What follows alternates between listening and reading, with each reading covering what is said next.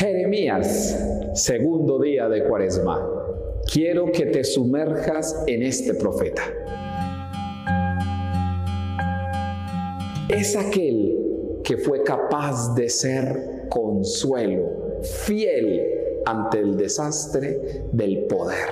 Es consuelo ante aquellos hombres y mujeres que no entendieron que el poder no estaba en la estructura, sino que el poder estaba dentro de nosotros.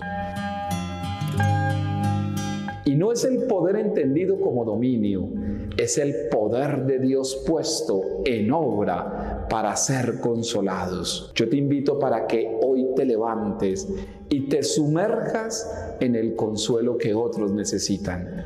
La cuaresma es la oportunidad para que puedas consolar a muchos, para que tú puedas sentir el consuelo de Dios.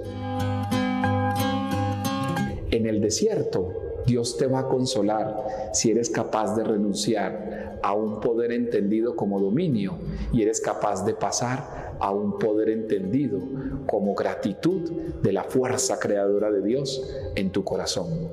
Levántate a ser el nuevo Jeremías.